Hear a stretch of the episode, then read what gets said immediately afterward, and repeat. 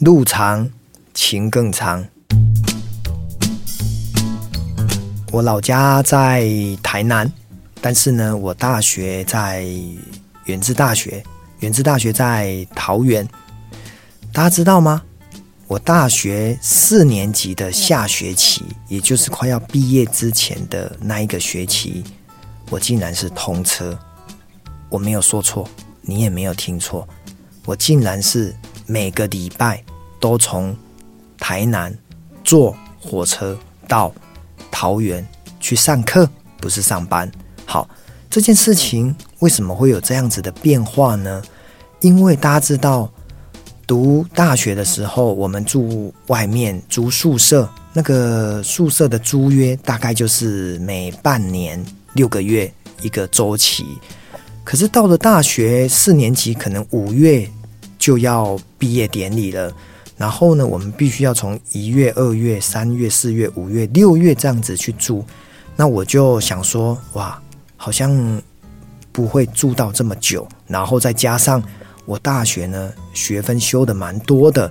我发现我只要修九学分，我就可以毕业了。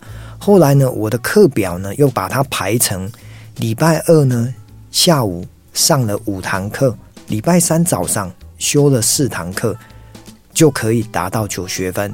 所以我就礼拜二晚上我就去借住同学的家，然后礼拜三早上八点上课，上到中午十二点，我再从。桃园回家，好，所以我再来重复告诉，让大家知道一下，我大四下学期过完年，放完寒假之后，我呢就是礼拜二一早从我台南这边出发，搭着火车到了中午十二点到桃园的中坜，我再转搭公车进入校园，赶在一点半一点前上课，上到了五六点。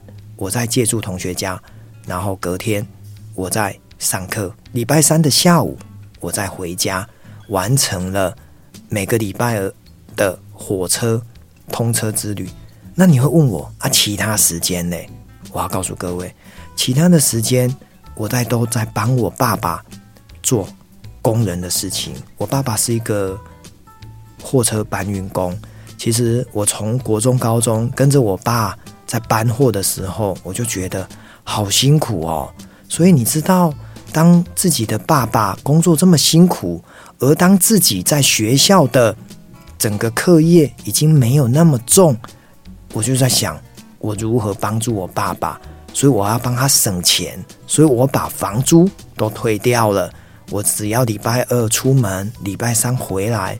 所以我在礼拜一、礼拜四。礼拜五甚至礼拜六，那个时候没有周休二日，我都可以帮我爸爸搬货，他可以减轻很多这个搬货的压力。在这个过程当中，我想要分享一个，有一回我陪着我爸爸送货到了台北，然后呢，因为已经很晚了。